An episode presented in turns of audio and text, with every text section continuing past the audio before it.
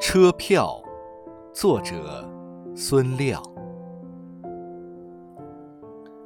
把归乡的路紧握手上，丝毫不敢松懈，生怕北方的风过来偷窃。把那份余温吹开，沉甸甸的，它很轻，轻飘的，它有重量，像极了拐角处的老中医开出的一剂药方，治愈了乡愁，抚平了奔波时的迷茫，也从未计较它是圆。或者像电影票一样的方，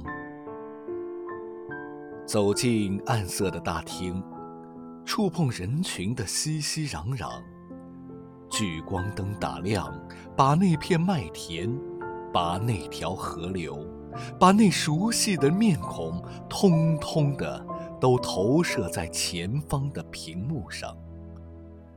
对，那就是在播放。久违的故乡。